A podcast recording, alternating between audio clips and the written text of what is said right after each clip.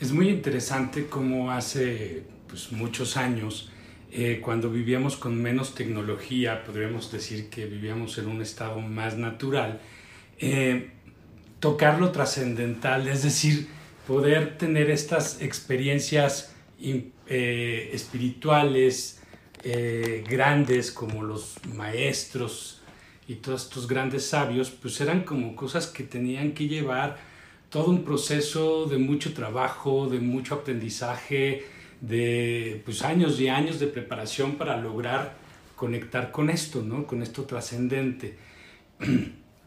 Ahora que, que, vivimos con más tecnología y que parece que lo natural está muy lejos de nosotros, curiosamente es cuando estamos en mayor posibilidad de tocar con esto que es trascendental. Esto que es como el descubrir un gran poder, ¿no?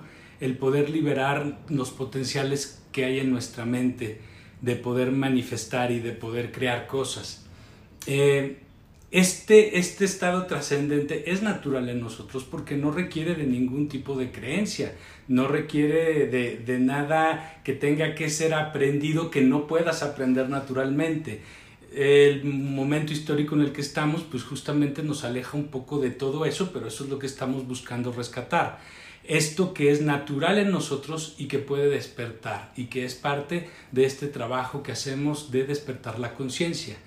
El poder eh, tocar este poder, ¿no? El poder liberar estos, esto, este poder, sí va a llevar a una transformación, una transformación sobre todo de dónde estamos nosotros vibracionalmente, en qué frecuencia estamos, ¿no? Pero también nos va a llevar a un cambio en la, en la forma en la que somos y nos concebimos a nosotros mismos. Hay incluso, les podría decir que hasta un cambio en la forma en la que pensamos y vemos la realidad. Nos pone en un umbral de posibilidades eh, muy maravillosas donde el yo, este que nosotros concebimos como lo que somos en este plano, puede incluso cambiar o abandonar el significado de las cosas. El significado de las cosas es el valor que yo le doy absolutamente a todo. Y muchas veces este valor me puede hacer bien y muchas veces me puede hacer mal. Eh, para todos es conocido el término de estrés, todos sabemos eh, en teoría qué es el estrés, ¿no? Pero tal vez pocos sabemos que hay dos tipos de estrés. Uno que, para decirlo en corto, te hace bien, un estrés que te ayuda, que te hace crecer, que te hace lograr cosas y un distrés, que es como el estrés malo, que es el que te puede llevar incluso a enfermar, ¿ok? Bueno, pues prácticamente, y tiene que ver con lo que siempre hablamos aquí en estas pláticas, pero para que se den cuenta que todo va a lo mismo. El eustrés, que sería el estrés bueno, es la aceptación, es cuando simplemente estás ahí sin todos tus ruidos, sin todos tus miedos, sin todo tu, tu, tu, ego, ¿no? Y está el distrés, que es el estrés malo, que es toda la resistencia.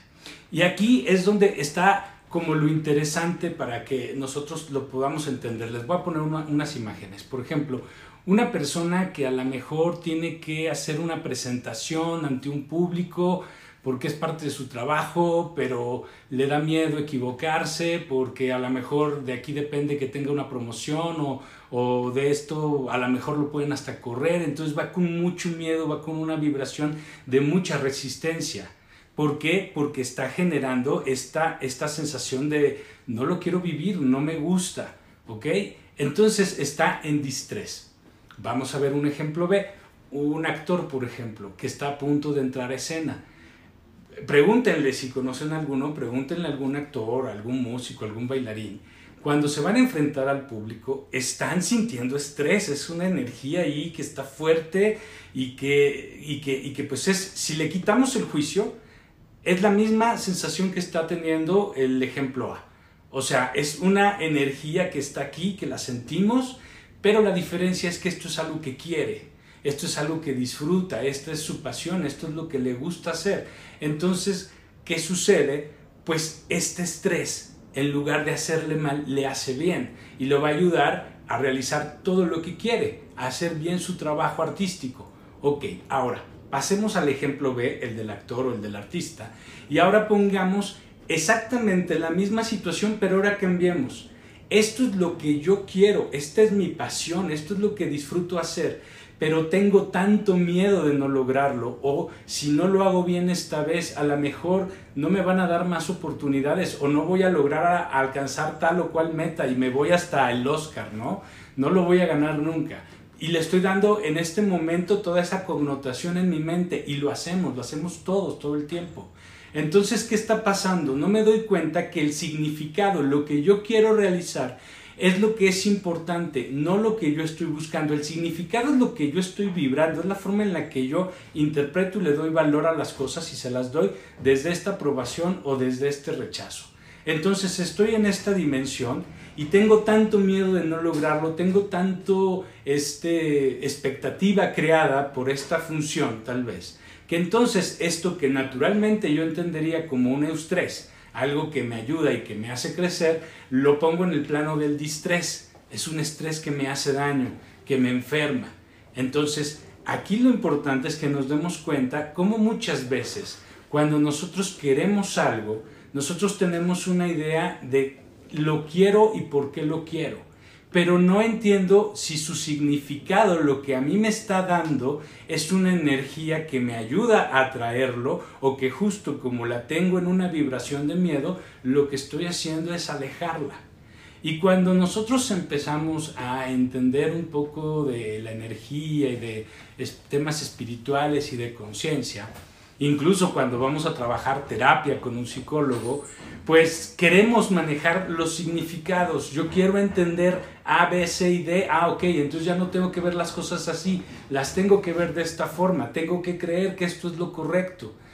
Y termina que tampoco pasa nada. ¿Por qué? Porque el significado no lo puedes determinar tú desde esta parte racional. El significado es algo con lo que tú te estás entregando desde una parte mucho más profunda de tu ser que no eres tan consciente, a veces sí, a veces no, si lo observas sí, obvio. Entonces estás en, en, este, en, esta, en este siento, este significado y no lo puedo cambiar. No quiero ser pesimista, pero no dejo de pensar en todos los problemas que tengo. Entonces yo quiero dejar mi estrés, yo quiero dejar de sufrir, pero no puedo porque tengo toda esta idea, este significado que siento que es real. Entonces, cuando nosotros somos capaces de observar sin expectativa, sin juicio, sin esperar nada, entonces surge un nuevo significado. Y este significado viene desde la conciencia. Y si el significado anterior era tu tirano, entonces te libera. Pero este significado es tu descubrimiento. No lo puedes juzgar, no lo puedes inventar. Tiene que ser algo que descubres en ese momento cuando estás presente. Porque veámoslo así, eh, dos ejemplos igual.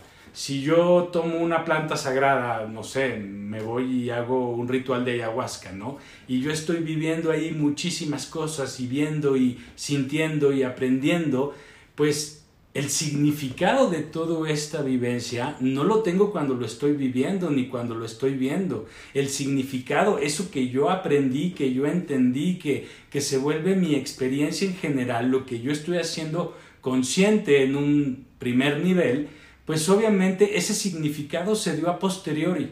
Es decir, no lo cree en ese momento, ese, ese se encargó de entenderlo, de bajarlo, de dimensionarlo mi mente después. Y esto pasa también cuando vivimos un cualquier momento de la realidad, sobre todo los momentos felices. Yo estoy entregado a vivir la felicidad y después yo quiero justificar por qué fui feliz, le doy un significado a todo pero eso es lo que yo voy creando después. Entonces, cuando yo quiero cambiar mis creencias, porque este significado obviamente proviene de todo tu sistema de creencias, de todo lo con lo que se identifica tu ego, con todo lo que le da miedo, con todo lo que resiste, con todo lo que quiere, muchas veces porque está resistiendo lo contrario, pues obviamente este significado se vuelve una creencia tan profunda que es difícil que nosotros simplemente decidamos racionalmente transformarla. Entonces, cuanto yo más soy capaz de trabajar estos significados, para desde este umbral en el que soy y puedo ser un nuevo yo, puedo dejarle de dar significado a eso que me hace daño, eso que resisto tanto, pues mientras más lo voy trabajando, más puro se va volviendo. Y por más puro estoy hablando de que se va neutralizando absolutamente. ¿Para qué? Para que entonces el siguiente movimiento de la energía sea la creación. Recordemos que necesitamos las dos energías en equilibrio para poder crear. Nosotros mayormente no podemos crear porque estamos en la resistencia, estamos con mucha más carga negativa. Y eso es lo que pasa todo el tiempo. Yo puedo, cuando pienso en mis problemas o en las cosas que quiero, puedo tratar de ser muy positivo y puedo pensar bien y con claridad. Pero en muchos momentos de mi día yo, sin darme mucho cuenta, estoy regresando a temas que me estresan, que me preocupan y me entrego aunque sea momentáneamente. Tal vez según yo no lo dimensiono, pero estoy mucho más en estos temas de negación y de resistencia. ¿Por qué? Porque toda esta información se tiene que estar eh, actualizando en tu mente. Tu mente es neurótica y necesita reafirmación constante. Entonces, también mi atención, al darle mi atención y al ir trabajando estos significados, pues voy neutralizando y voy permitiendo que entonces me puedan hacer sentido porque tienen un nuevo significado las cosas que quiero atraer. Ok, todo esto, ¿cómo lo hacemos? Que este es el tema de hoy, la triada del poder. ¿Dónde está este poder y cómo se realiza este poder? Bueno, no es nada nuevo de lo que hemos hablado, simplemente es para poder cerrar este, estas pláticas que hemos tenido desde hace semanas en este concepto para que lo podamos trabajar personalmente. Esta triada de poder son tres cosas que ya hemos hablado, que es la observación, la humildad y la gratitud.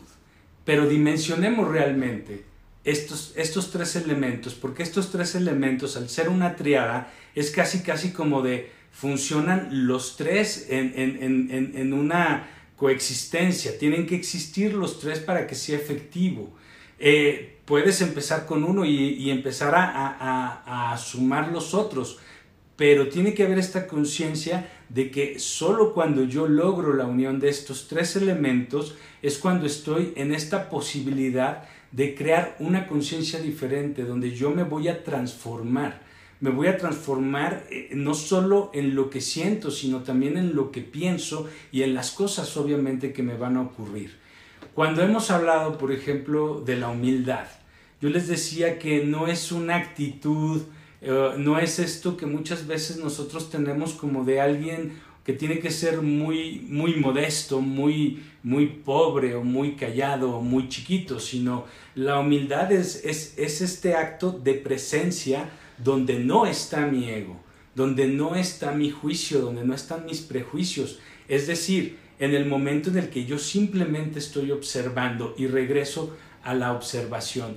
La observación para que sea efectiva tiene que no tener ningún tipo de expectativa, tiene que tener ningún tipo de deseo, pero tampoco ningún tipo de juicio, es simplemente observar, que lo hemos platicado, la, semana pasada platicamos de eso y hemos platicado de la humildad, es decir, cuando yo voy a observar, simplemente observo, si lo que yo tengo que observar es una emoción o es un pensamiento, es observarlo, pero justo si yo puedo observarlo, puedo observar mi pensamiento, entonces yo no soy el pensamiento. Si puedo observar mi emoción y darme cuenta de cómo se siente la emoción, es porque yo no soy la emoción.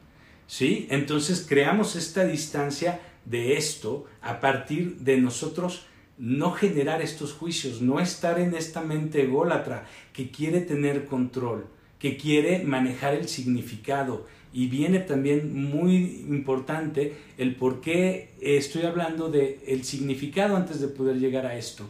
Porque de alguna forma también cuando nosotros queremos manejar estos significados, queremos tener claro por qué me voy a transformar o en qué me voy a transformar lo único que estoy haciendo es reafirmando mi ego que quiere controlar todo. Es un acto de presencia, no es que te vas a influenciar con ideas de nadie ni de nada, porque yo simplemente te estoy diciendo cómo se hace. Tú vas a descubrir tu propia transformación y te puedo dar estas pistas como el tercer elemento que es la gratitud. La gratitud estamos muy acostumbrados también a que la gratitud la siento después de recibir algo. Es decir, eh, tiene que haber un motivo por el cual yo me puedo sentir agradecido, pero no necesariamente. Y es justamente cuando yo estoy en esta conciencia observando en aceptación de lo que es, de la propia realidad, sin tiempo, aquí y ahora, y entonces entro en una cualidad que pocas veces somos capaces de conocer, porque mayormente estamos en la resistencia, estamos en el querer controlar. Cuando tú simplemente te detienes a observar la realidad, entras en un estado de paz. Cuando tú estás en una meditación, por ejemplo, o te pones a concentrarte para entender estos temas. Pero cuando tú entras en esta disposición de observar la realidad, lo que es real, lo que está pasando, o incluso cuando observas uno de estos problemas de los cuales ya quieres trabajar, y simplemente entras en esta disposición de estar observando lo que tú sientes de esta realidad, te lleva a un grado más alto del simple estado de paz, que es lo que platicamos en el tema de la gratitud en algunos capítulos pasados que era como esta sonrisa del Buda, ¿no? Que es una sonrisa serena, que es muy leve, pero que da toda una sensación de, no nada más estoy en paz, estoy pleno. O sea, y no tengo que sentir extasiado, no tengo que sentir satisfacción, estoy en paz y estoy muy bien con la paz. Es decir, es, la gratitud es esta felicidad sonriente que, que es más paz y es más esta sensación de, les digo, de plenitud, de todo está perfecto. Y esta ocurre cuando estamos en esta triada. Y esa es la mejor forma en la que nos damos cuenta que hemos cerrado este círculo de poder y que lo podemos aplicar. Ahora, cuando yo trabajo esta, esta triada, cualquier elemento me puede ayudar a darme cuenta de lo que de dónde está mi significado. En este caso vamos a decir que lo que no me checa ¿no? Esto que no me checa, ¿por qué no me checa si yo estoy queriendo esto? Veámoslo así. Nosotros tenemos dos caminos, ¿ok? Lo bueno y lo malo, la dualidad de la que siempre hablamos. Lo bueno en mis pensamientos, en mis búsquedas, pues es eso que yo quiero lograr, es lo que yo aspiro, es lo que me gustaría tener en mi vida, me gustaría manifestar. Y está lo malo, que es de lo que me quiero alejar las cosas que no me gustan, las cosas que me hacen sufrir, las cosas desagradables para mí. Ok, tengo esta, esta dualidad, pero entre esta y esta hay todo un mundo de posibilidades porque tanto una como la otra son solo eso, posibilidades.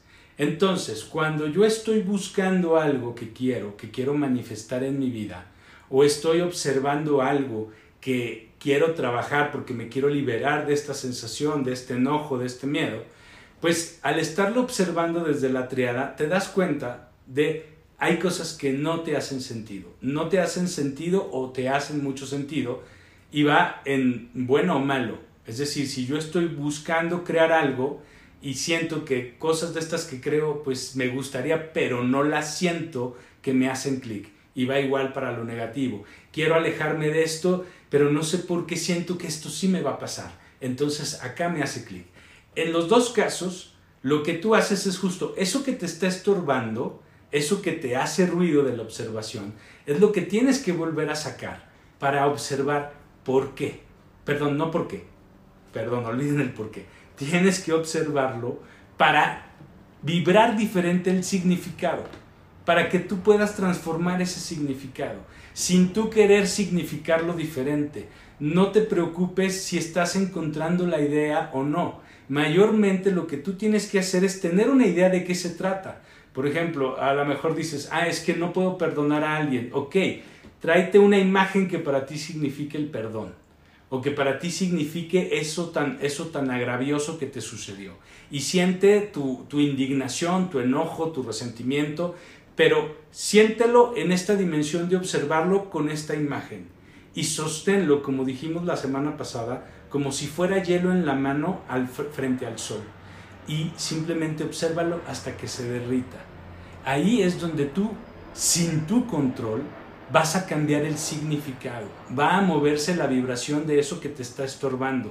Tanto si es algo que no crees que te va a pasar dentro de lo que tú quieres que te pase, como lo que tú crees que te va a pasar de lo que no quieres que te pase. ¿Sí? Es decir, tengo que darme cuenta que hay por un lado ideas que me están reafirmando todo lo que me genera rechazo y resistencia, como que tengo ideas que no resuenan con lo que yo quiero atraer. Y las dos son las que yo voy a llevar a observar. Y si lo logro hacer desde la triada, lo que voy a hacer es un cambio de su significado. No le tengas miedo a cambiar el significado de las cosas. Mayormente todos son ideas. Tú vas a vivir la realidad siempre desde la realidad.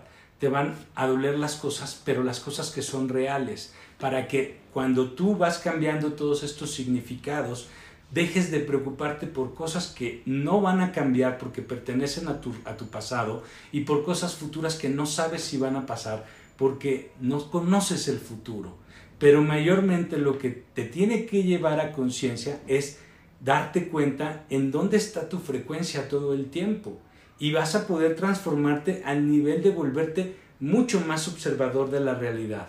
Muchas veces pensamos que esto nos va a poner medio locos o que nos va a hacer poco funcionales o que nos tenemos que volver santos o no sé qué tantas ideas y no, lo único que hace es que te da esta posibilidad de que puedas manifestar diferente. ¿Por qué? Porque vas a liberar un gran poder de creación, un gran poder de manifestación, donde muchas veces ya más pides por intuición que por deseo, porque lo que deseas está tan bien frecuenciado que simple y sencillamente está la fe puesta en eso, sabes que va a pasar y no tienes ninguna prisa porque pase, porque sabes que todo tiene un proceso, todo tiene un momento, todo tiene un lugar y que todo es un gran aprendizaje. Y ese aprendizaje empieza por empezar a observar sin el prejuicio de ese yo que somos cuando estamos creyendo que somos el ego. Y ese ego tiene significados porque le ha dado valor absolutamente todo pero no siempre lo que piensa este ego es igual a lo que siente. Y esta dicotomía lo que lleva es a que no podamos manifestar y no logremos las cosas que queremos. En el ejemplo del actor que les decía, si el actor va desde su distrés y deja de, y deja de disfrutar, o sea, deja de, de estar en aceptación, pues obviamente lo que va a manifestar en su vida es lo que no quiere, pero en su cabeza está la idea de es que yo lo quiero, yo estoy buscando, estoy todo haciendo lo posible, pero no se me da, no pasa. Y muchas veces entendemos que hay sistemas de boicot, de auto boicot, como en ese caso tal vez los nervios fueron tan grandes que o no actuó bien o se le olvidó su texto o algo pasó, pero no está logrando su objetivo porque se está boicoteando. Todas estas situaciones cuando las vemos desde un lado psicológico, pues podemos entender traumas, situaciones del pasado y bla, bla, bla, que todo lo podemos trabajar en terapia. Pero cada uno de nosotros también lo podemos trabajar a partir de entender que todo se va a remitir a aceptación y rechazo. Y no importa lo que rechaces, importa que te des cuenta que estar en el rechazo es estar en una energía que por lo general nunca te va a poner en el lugar en el que puedas sentir la paz y la felicidad. Muchísimas gracias y nos vemos la próxima semana. Hasta luego.